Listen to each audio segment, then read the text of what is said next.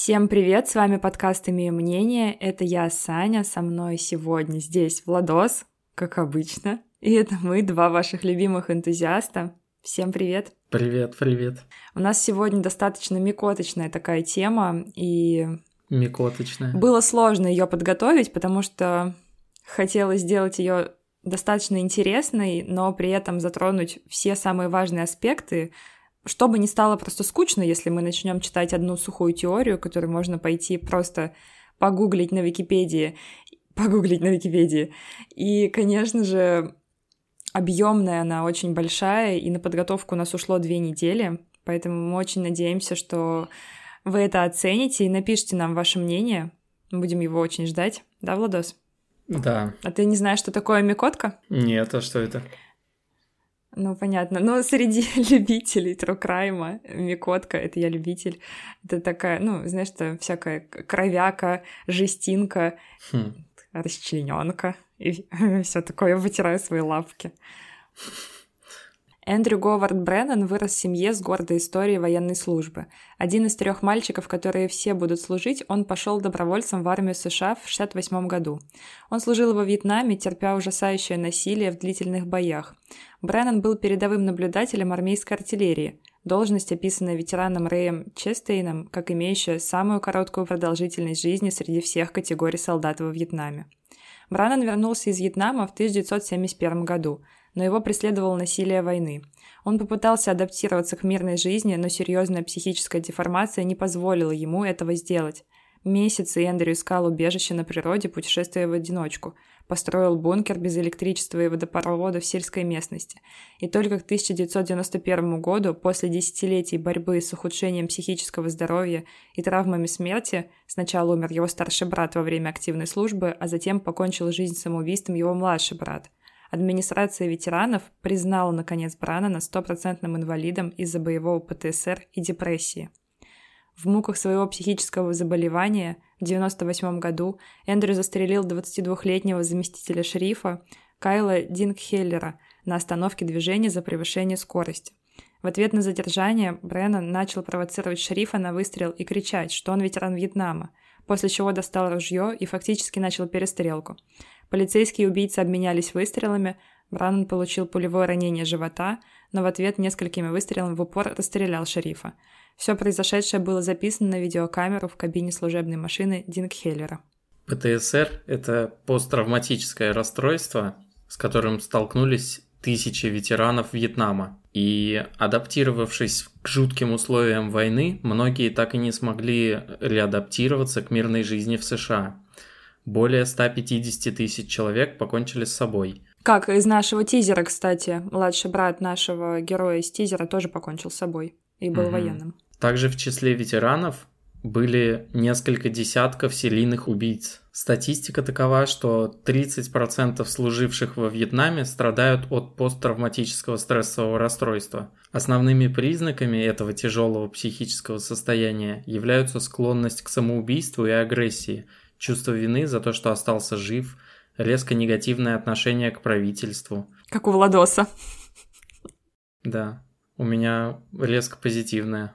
В 2015 году пособие по медикаментозному лечению ПТСР в Соединенных Штатах стали получать более 60 тысяч свежедемобилизованных.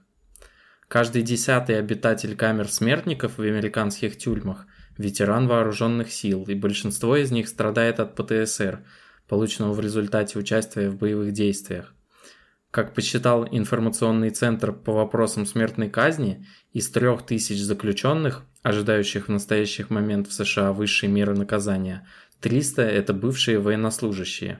У военных ПТСР проявляется так. Повторяющиеся неконтролируемые навязчивые тревожные воспоминания о событии – повторяющиеся кошмары на тему произошедшего, диссоциативные реакции вроде флешбеков. Мы их также знаем как вьетнамские флешбеки, когда человек э, действует и ощущает себя так, словно событие сейчас происходит. Есть еще также взгляд на 2000 ярдов, так он называется, когда человек смотрит вдаль, и абсолютно непонятно, где он сейчас находится, и вообще с тобой он сейчас или где-то совсем далеко от места. Кстати, есть, ну, понятие вьетнамские флешбеки, но также есть и афганские флешбеки. Это уже, наверное, больше знакомо жителям нашей страны, когда в 90-х и в нулевых был большой бум преступности, который я, опять же, мое мнение, связываю абсолютно с тем, что многие люди пришли из Афганистана и ничего не зная, кроме насилия и такого вот просто бесчеловечного отношения, стали делать то, что они делали. Но это не тема нашего сегодняшнего выпуска, поэтому просто Но я хочу добавить, что, кстати, и, очень собственно... мало... Подожди, подожди. Очень мало, мне кажется, у нас как раз уделяется времени 90-х, у нас это списывается на какие-то вот перестановки, но почему-то никогда в контексте разговора не упоминается о том, что тогда была афганская война, и тогда как раз-таки в России было очень много людей, которые привыкли решать какие-то вопросы силовым путем. Да, не просто силовым путем, а убийствами и жестоким насилием. Я да, согласна. Да. И просто очень все. Ну, я не могу сказать, да, что случайно удачно сложилось, но действительно в самый такой смутный период э, вернулись ветераны Афгана, и было страшно и плохо, и опасно на улицах находиться. И какие огромные проблемы приносит то, что люди просто-напросто не могут найти себя после того, как они приходят.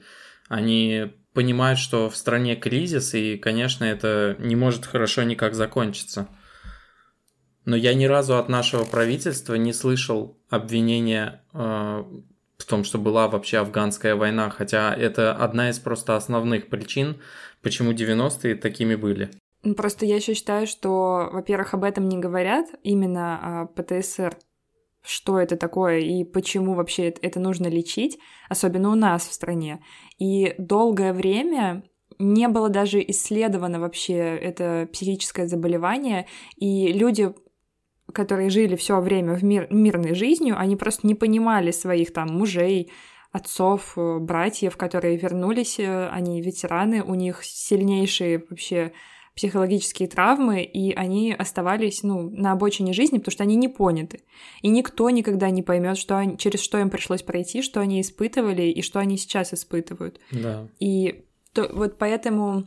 И рассказывать об этом, соответственно, тоже человек вряд ли будет. Да, и только Сам в 2015 вспоминать. году э, стали прям массово медикаментозное лечение проводить в обществе, но это опять же в Соединенных Штатах.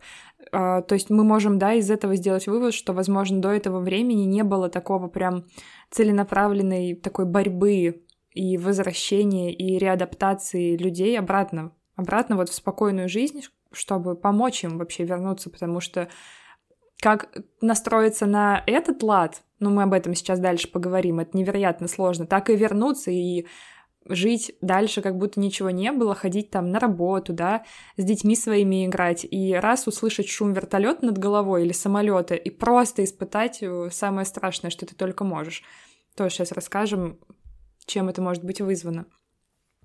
Конечно, люди, которые возвращались с войны, они очень сложно было им реадаптироваться, и особенно, конечно, было сложно вновь начать общаться со своими друзьями, со своей семьей, и все это связано, конечно же, с тем, что возвращались они совсем другими. И психологическая накачка и практика расчеловечивания — это, конечно, то, что помогло перешить вообще, переделать этих людей в корне. В 2013 году в США вышла книга «Убивай все, что движется». Она, кстати, вообще хорошая, я по ней готовилась, рекомендую. Написал ее Ник Терс, это журналист. Он исследовал поведение солдат на войне во Вьетнаме. И как вообще произошло так, что, в принципе, люди, обычные мужчины, поехали и стали убивать других людей, мирных жителей и так далее. Это же не просто так все. Ну, не просто они приехали и такие, ну все, никакой жалости, никакого сочувствия. Не все же, да, были серийными убийцами. Но правительство постаралось, и особенно вот я сейчас хочу сделать такую ремарку. Было, был, были сделаны такие выводы, что первые посланные солдаты э, стреляли, но не на поражение. То есть была даже там какая-то угу. статистика, не могу ее сейчас привести. Было очень много сделано выстрелов, но жертв, смертей было очень мало. И правительство, конечно, над этим задумалось, ну как-то надо это, да, было поправить, и были разработаны методики, которые помогали расчеловечивать противника. И первая методика была такая. А, с новичками, только что прибывшими на войну, командиры делились своим рецептом выживания. Убивай вообще все, что движется, иначе будешь убить сам. Также активно практиковался такой метод, как полное расчеловечивание, то есть солдатам внушалось, что когда ты убиваешь противника, то ты убиваешь не человека, вообще mm-hmm. не человека, а врага, который мог убить тебя или твоего сослуживца, или вообще, не дай бог, твою семью. То есть э, такая была, да, мощная прям психологическая накачка. И такие практики были изначально приняты во время Второй мировой войны в вермахте по признаку национальности, что, кстати, забавно, не очень. Потому что, конечно, э, также накачивали солдат, которые э, немцев, которые просто при виде детей, вообще женщин, а, евреев, могли спокойно их расстрелять, у них ничего не ёкало нигде. Это было нормально. И по признаку национальности во Вьетнаме тоже были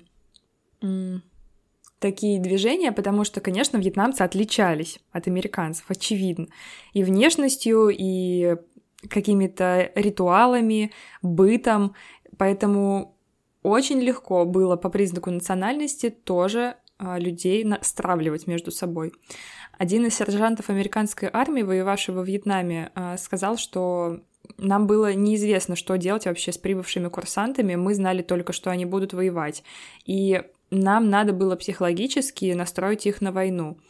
Гоняешь их по утрам, а они распевают «убей, убей». Когда через все это пройдешь, у тебя из ноздрей огонь повалит. Это просто в тебя вбивается.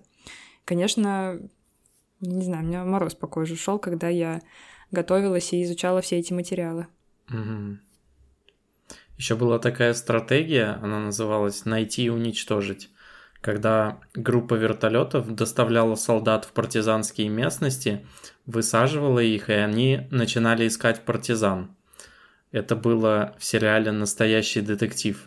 Да, в третьем сезоне там э, один из следователей, он как раз-таки ветеран Вьетнама, и он, и там его перевели как искатель на русский язык. То есть его просто выкидывали в джунгли, и его, ну, как его спускали, и он начинал, он шел через эти джунгли, находил деревни и просто вырезал там всех. И как раз-таки сериал построен на том, что пропадают дети, не знаю, может, кто-то смотрел, и он идет по их следу, то есть он как ищейка, настоящая. Uh-huh. И про него шутят его коллеги, что да, вы можете ему просто буквально дать вещи, и он найдет кого угодно. То есть вы даже не переживайте, они точно найдутся. И то есть у них абсолютно Моя не было цели никакой продвижения до какого-то назначения, потому что рельеф был болотистый или джунгли были, и целью было просто вот находить и убивать. Также было такое назначение среди солдат, как э, туннельные крысы, то есть даже иногда солдаты сами выбирали себе такую позицию. А, вьетнамцы были очень уязвимы с воздуха, то есть как раз-таки из-за того, что они в джунглях строили свои ну, такие небольшие партизанские деревни, их очень легко было заметить с вертолета, высадить туда солдат американцев, и они просто вырезали эти деревни. И как раз-таки поэтому вьетнамцы создали целые подземные ходы и конструкции, которые позволяли незаметно передвигаться. То есть это так, знаешь, сравняло позиции из-за воздушного преимущества американцев. И эти ходы, они пролегали на несколько километров, там можно было буквально жить, спать, ну, безопасно находиться. И как раз-таки они, эти ходы, позволяли осуществлять партизанскую деятельность. И тоннельные крысы это американцы, американцы, они просто залезали в эти ходы, и такая была а, такая миссия, то есть спуститься в одиночку в такой тоннель и прочесать, найти вьетнамцев, конечно же, их ликвидировать, но зачастую солдаты попадали в плен или в ложные тоннели, то есть э, тоннели были иногда сконструированы таким образом, которые могли обрушиться, или они были заминированы, или наоборот там поджидали. Если была инсайдерская информация о том, что собираются прочесывать американцы тот или иной пост, и некоторые солдаты попадали, вот я как раз хотела на этом сакцентировать внимание, в плен. И потом тоже из плена их там либо выкупали, или они сбегали. Это очень сильно могло повлиять на дальнейшую жизнь человека, конечно же.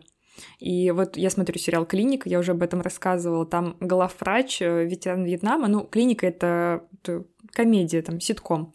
И он постоянно шутит о том, что мне там, я был в плену, мне вырывали ногти, загоняли там иглы вообще в стопы, жгли мне стопы, что, и потом заставляли меня ходить по ним в формате шутки.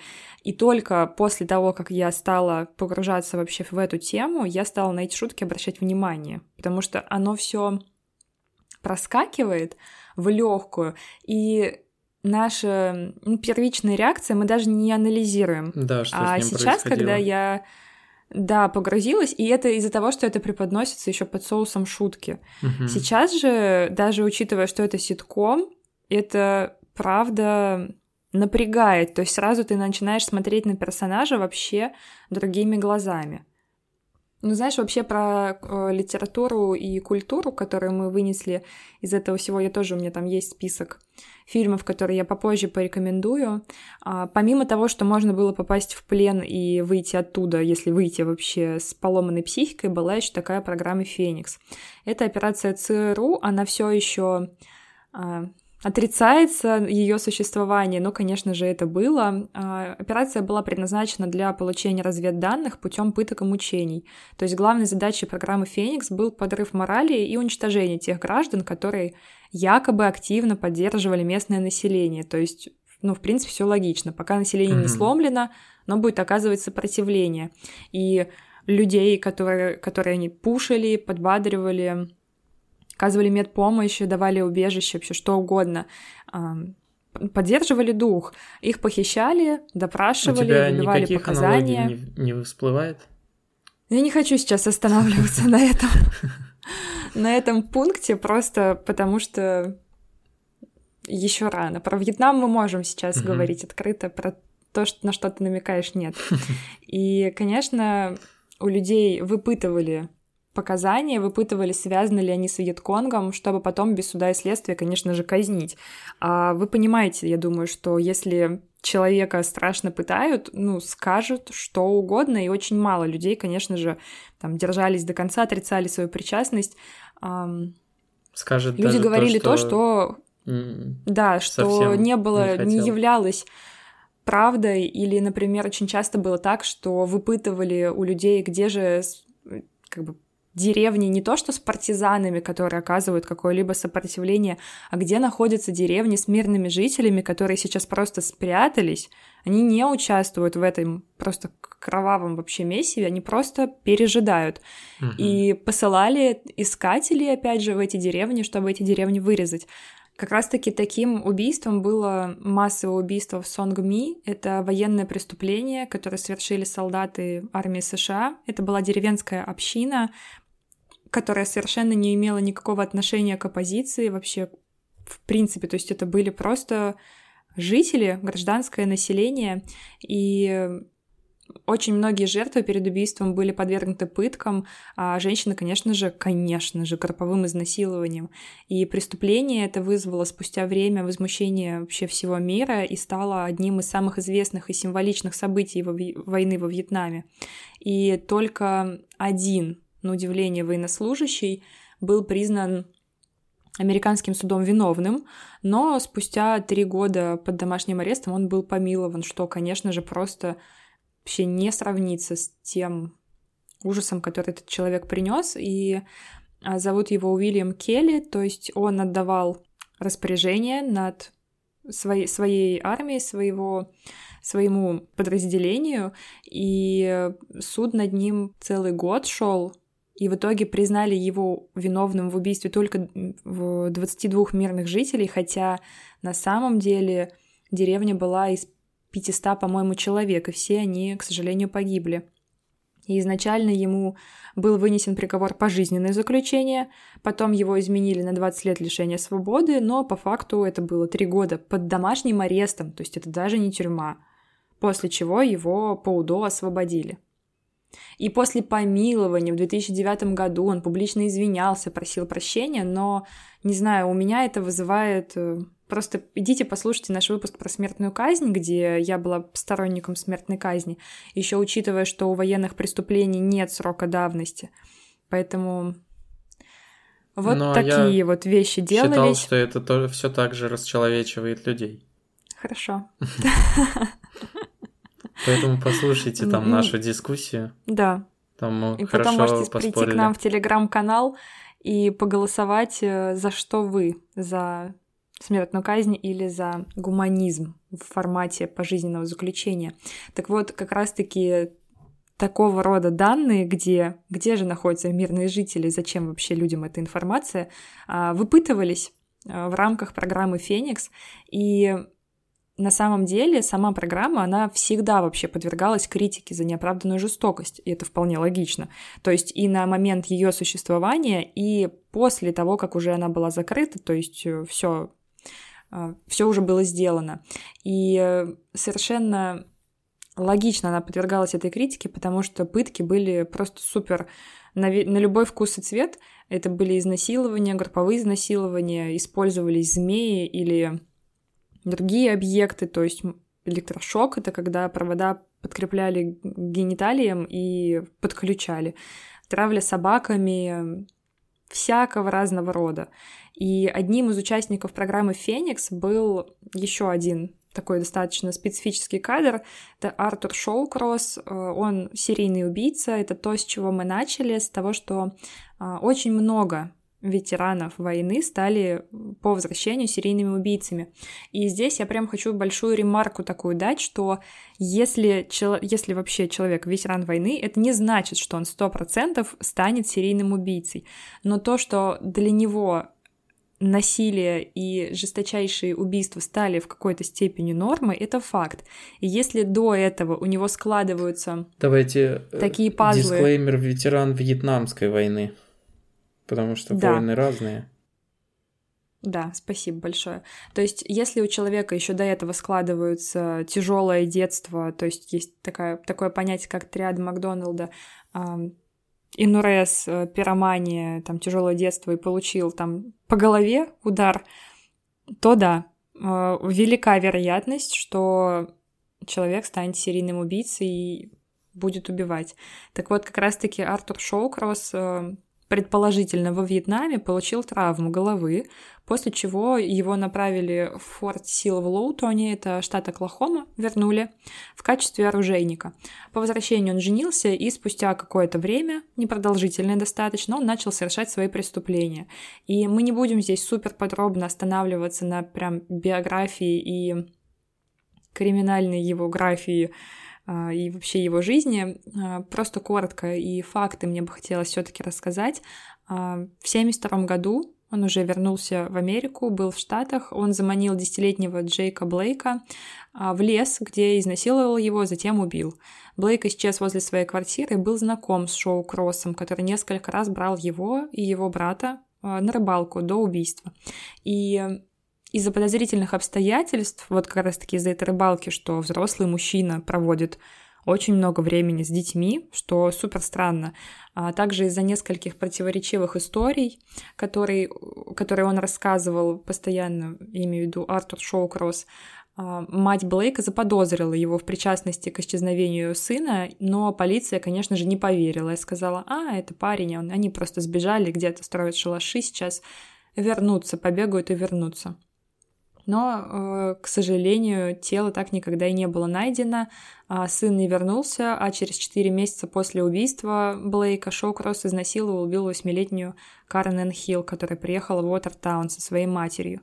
И затем, когда его поймали по очевидным уликам, он признался в убийстве Блейка и сказал, что он не планировал его убивать, а как раз-таки в очередной раз, когда они пошли гулять, он почувствовал желание невероятное поохотиться. И поохотиться он решил на него, конечно же. Он заставил мальчика убегать, прятаться в лесу, а сам пошел на охоту. Напоминает что-то. Угу. Что? Мне просто вообще ужас. Просто, возможно, точно так же он охотился когда-то за мирными жителями во Вьетнаме, и здесь он mm. испытал флешбэк и ну, захотел да. получить от этого кайф. И опять же, тоже разные э, люди возвращались, те, кто были абсолютно сломлены тем, что им приходилось делать, или тем, что с ними делали, и те, которые получали удовольствие, конечно же, от процесса. А в тюрьме, причем Шоу Кросса считали образцовым заключенным. Его оценивали на предмет риска повторения преступлений, и во время оценки он был списан а, положительно, его назвали надежным и полезным членом общества. Это нам показывает, что он абсолютный психопат, умеет классно имитировать вообще эмоции, и любая система, которая пытается его перевоспитать, он под нее супер здорово подстраивается, потому что он это хорошо умеет. И позже э, Шоу Кросс был условно досрочно освобожден уже после того, как э, его признали надежным и полезным членом общества, несмотря на все письменные протесты. После освобождения он совершит еще несколько ужасных преступлений. Жертвами всегда будут женщины, занимающиеся секс-работой. То есть э, всегда, когда у него будет такая возможность а, причинить кому-либо Просто, знаешь, это не, не были просто угу. убийства, там, выстрел или да. дать по голове. Это были а, супер продуманные, расчет, просчитанные на несколько шагов вперед, что опять же доказывает намерение его с пытками, с разного рода предметами. Страшное убийство. Ты довольно все критично рассказываешь, как мне кажется, потому что я бы не сказал, что это тот случай, когда нужно всех грести под одну гребенку и не, не понимать вообще суть вот этого заболевания, суть того вот этого ПТСР, потому что, опять, когда вот этот человек, он говорил в суде, что не признает себя виновным по причине нев- невменяемости, имея показания психиатра о том, что он страдал от диссоциативного расстройства личности, от э, посттравматического стрессового расстройства, связанными с его службой, и рассказывал много рассказов о рассказывал много рассказов о своих совершен... о своих ужасных преступлениях, о каннибализме. А, и он рассказывал еще очень много историй из того времени, когда он был в джунглях. И что я хочу про это сказать? Про то, что США в любом случае, оно когда принимает огромное количество людей, которые пострадали вот от вот этих э, травмирующих обстоятельств, им нужно как-то попытаться внедрять этих людей в свою, ну, в нормальную жизнь, потому что невозможно вот просто взять и всех ветеранов посадить за решетку. Но в любом случае, как мне кажется, это не может быть основанием для того, чтобы наоборот э, выпускать их заранее, то есть они должны отвечать по всей строгости, наверное, но, но тогда, видимо, был какой-то другой, друг, был другое мнение на этот счет, и это якобы было таким об, облегчающим обстоятельством. Ну и ветераны же всегда считаются героями, поэтому, видимо, даже такие события, они как-то положительно влияют на вот характеристику человека. Слушай, ну знаешь, на самом деле дела варьируются. То есть мужчина Эндрю Бреннан из нашего тизера а, тоже пытался сказать на суде, что у него ПТСР и угу. его адвокаты, но ему вынесли приговор а, пожизненное, поэтому здесь зависит, конечно же, от судьи, от суда но нет какой-то четкой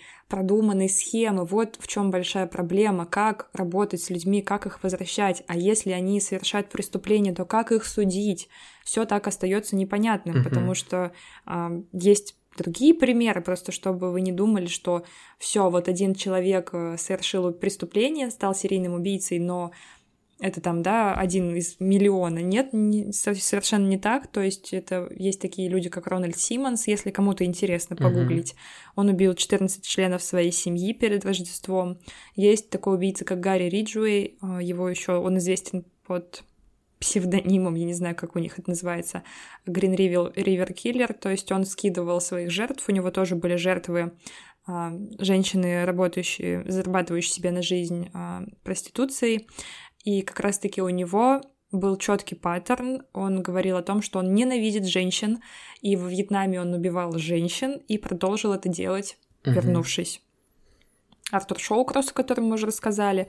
Конечно, Джозеф Дианджело — это Golden State Killer, то есть убийца Золотого Штата — мне кажется, самый известный. И все эти люди, это просто несколько примеров, их на самом деле намного больше, все эти люди — ветераны Вьетнама. И опять же, есть у меня статистика с супер непроверенного сайта, что этих непосредственно серийных убийц было около 50 человек. Не знаю, не могу быть в этом уверенной. И, конечно же, еще раз подчеркну, что не каждый ветеран Вьетнамской войны — это сразу серийный убийца. Должно очень много вообще сойтись факторов для того, чтобы человек перешел вот эту черту. И есть еще один такой фактор, и еще одна непроверенная информация, которую я бы хотела рассказать. Наркотики на войне, то есть зачастую американцы выходили на поле боя под воздействием наркотиков, и это был еще один метод, который правительство отрицает, а, чтобы повысить толерантность к жестокости и к насилию, а, более людей замотивировать совершать убийства. Их накачивали а, специальными таблетками. В некоторых отрядах была буквально распространена практика, когда медики mm-hmm. выдавали, ну, такие, знаешь, это таблетницы есть, там, понедельник у меня рыбий жир, вторник mm-hmm. у меня витамин D. Точно так же получали солдаты себе какую-то норму, наркотиков, не знаю каких, нет у меня точных данных на этот счет, но они спокойно выходили на поле боя и получали фан от происходящего, то mm-hmm. есть им не было страшно, они не испытывали сочувствия. Опять же, в источниках, которых я об этом читала, это сейчас эти таблетки принимают от депрессивного состояния, то есть это повышает твою выработку mm-hmm. серотонина, это обратный захват серотонина, по-моему, как-то так называется, ингибитор. И ты не... Даже если ты захочешь испытать грусть, боль, ужас, страх, ты все равно это не испытаешь, потому что химически uh-huh. на тебя уже воздействуют эти колеса. И, конечно же, помимо того, что их накачивали, они и сами курили а, траву, марихуану, и очень много было очень сильно была, конечно, распространена проституция, где можно было приобрести, конечно же, все от секс-услуг до каких угодно наркотиков. Ну, я как человек очень скептичный, конечно, не хочу вот поддерживать твое вот это вот основное основной посыл в том, что их накачивали специально наркотиками, скорее всего, мне кажется, это врачи, которые были в штате и которые имели способы, которые могли как-то успокоить солдата, потому что с огромным стрессом тоже нужно как-то справляться, и как можно делать солдату работу, если он постоянно думает о своих проблемах. И поэтому... Нет, не то, что он думает о своих проблемах, он не хочет делать эту да, работу, да. он не хочет и, убивать других людей, особенно гражданских. И, соответственно, вот для выполнения задачи все добровольно, скорее всего, это делали и добровольно шли на вот такие вот методы. И более того, вот эти все травмы, симптомы, они впоследствии тоже так же сказываются, что ты пытаешься их заглуш... заглушать. Не помню, говорили ли мы об этом, но как раз-таки одним из э, таких вот последствий травмы является то, что люди становятся алкоголиками, наркоманами, э, любые другие какие-то вредные привычки, там проблемы в семье, о том, что они не могут э, раскрыться, потому что их никто не понимает, и они абсолютно замкнутыми становятся, самоубийств куча и так далее. То есть огромный просто ворох проблем, которые, казалось бы, врачи э, могут решать, и даже те врачи, которые в штате находятся, они, как мне кажется, благой целью были мотивированы и могли давать таблетки именно для того, чтобы не превращать человека в животного как раз-таки. Ну, я не могу точно сказать, потому что у меня, опять же, нет какой-то какого-то уверенного источника. Все я это находила на абсолютно левых и немножко конспирологических сайтах, поэтому а, я думаю, что да, такой факт был, но чем он был мотивирован и вызван, а, я не могу сказать, вы наши версии выслушали, так что судить будете уже вы сами после прослушивания. А у меня, кстати, есть подружка, у нее папа ветеран афганской войны, и когда мы были в шестом классе, все, по-моему, он уехал и, ну, просто съехал от них mm-hmm. на дачу отдельно, он алкоголик. И очень тяжелый такой, знаешь, э, очень тяжелый человек. Э, думаю, что сегодня нам стало чуть-чуть более понятно, с чем это связано. Ну, это может быть много с чем Угалкиной. связано. Ну, как одна из причин, да. Также у меня есть сегодня рекомендации, что посмотреть и почитать и вообще источники, по которым я готовилась. Во-первых, а, я хочу порекомендовать а, сайт а, Criminal Minds, там можно почитать про всех убийц, которых мы сегодня осветили, и Murderpedia, но, пожалуйста, тоже дисклеймер, Murderpedia — это сайт про... это энциклопедия про убийство, про преступления, поэтому это строго 18+, и не для слабонервных, там все с картинками. Там вы можете поискать любого из убийц и почитать их полную биографию, то есть их детство, их юношество, отрочество и старость, если можно так сказать. А в культуре и кино, конечно же, есть много фильмов, которые пытаются нам а, показать, продемонстрировать ужасы Вьетнамской войны через юмор, через какую-то историю и привлечь к этому внимание. Во-первых, это, конечно, легендарный фильм «Майор Пейн». Ты смотрел? Нет. Посмотри, рекомендую, он смешной. Угу. Но опять же, когда ты его смотришь первый раз, ну, я смотрела его еще в школе, ничего не зная ни об исторических событиях, вообще ни о чем. Мне было ухаха, смешно и все да, такое. Но... Когда я его смотрела во взрослом возрасте, Мне кажется, заиграет новыми это был шок. Да. да, это не смешно, это страшно. И не хочу просто рассказывать сюжет фильма, но заканчивается все тем, что ну, он встречает женщину в, в сюжете, и он ей говорит, что они не могут быть вместе, и он фантазирует о том, как ему снится, что они сидят, она жарит там что-то, барбекю какое-то, он там пьет пиво, идиллия такая, дети у них. И тут подкрадываются с заднего двора, типа, вьетнамцы, и он начинает стрелять, они убивают ее, и какая-то у него, да, сон ему такой снится. Mm-hmm. И вот этот фильм заканчивается тем, опять же, что вроде как они хотят попробовать быть вместе, но мы нам смешно, это все представлено супер комично, тогда это смешно. Mm-hmm. Сейчас, когда я на это смотрю, это ужасно, и есть понимание, что, конечно же, у них ничего не получится, потому что он спит с открытыми глазами, он откро- просыпается просто от того, что где-то скрипнула половица, какой-то шорох был, и mm-hmm. для него все. Ну, дальше, не знаю, только терапия. И это только... Это очень старый фильм, это только начало, когда еще все супер не исследовано, и нет каких-то логических связей, нету медикаментозного лечения и все такое. А, просто его ставят учить детей. Mm-hmm. Как так? Он не может это делать, и он с ними жесток.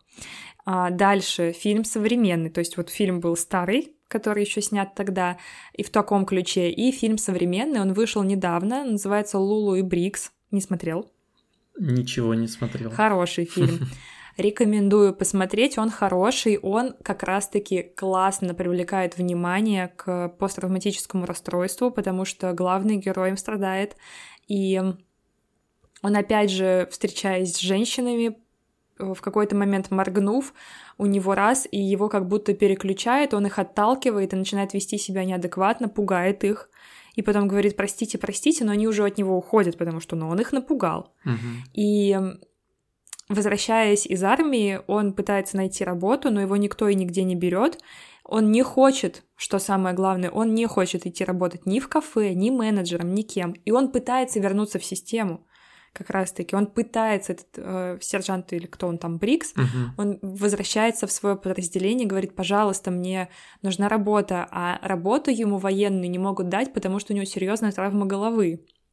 И его отправляют к психотерапевту. Он отказывается, он не хочет туда идти. И развиваются вокруг этого уже события.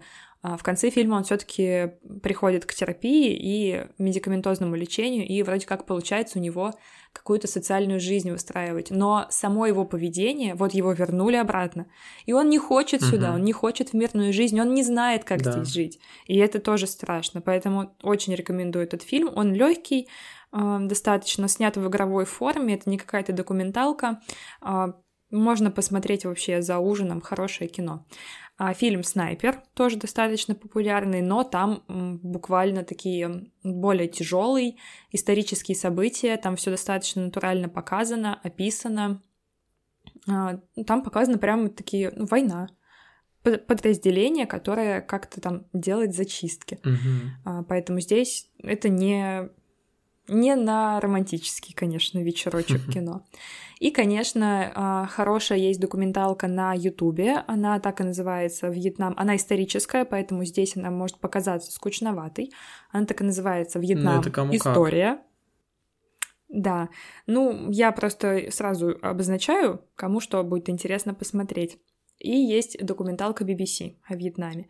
Но здесь мы с вами должны четко понимать, что любое документальное расследование, оно написано через чью-то призму. И если есть а, независимые документальные журналисты, которые говорят, как есть, а есть, например, это BBC тоже относится к независимым источникам все еще. А если мы будем смотреть с вами какую-то документалку США или какую-то документалку нашу, а, приближенную да, к государственной версии, то некоторые моменты могут быть так или иначе окрашены, и это нормально, потому что угу. во всем есть э, своя политика. Тут нам Владос может объяснить, зачем это нужно, потому что Не знаю, пропаганда зачем. убивает. А, ну да. Ну я бы хотел, наверное, немножко добавить про вообще всех вот этих людей и о том, как с ними нужно обходиться. Конечно, государство должно создавать необходимые условия для того, чтобы эти люди встраивались в свою жизнь, в, в нормальную жизнь. И э, помимо этого, конечно, у каждого человека должен быть э, человек, о котор- которому он может обратиться, который будет, знаешь, тем человеком, который вот спасает утопающего. И утопающий тоже угу. не должен теряться и переставать плыть. Так что, мне кажется, любые ситуации, когда человек готов меняться, когда он готов исправлять какие-то ошибки, они все обречены просто на успех. Но, к сожалению, не всегда не такое могу сейчас бывает. с тобой согласиться. Потому что даже если человек очень хочет, а они очень часто не хотят да, еще возвращаться. Про это и речь. А, все равно необходима медицинская поддержка и медикаментозная, конечно же, потому да. что ПТСР это не шутки, особенно э, связанные с войной и с тем, через что вообще людям приходилось, приходилось проходить. Да. Огромное спасибо, что вы нас послушали. Поставьте лайк, подпишитесь на нас и имейте свое собственное мнение. Да, спасибо вам всем большое за то, что были сегодня с нами. Тема непростая и далась нам самим непросто. Обязательно поставьте нам оценки, мы будем знать, что вам это было интересно. И напишите нам. Всем большое спасибо и пока-пока. Пока-пока.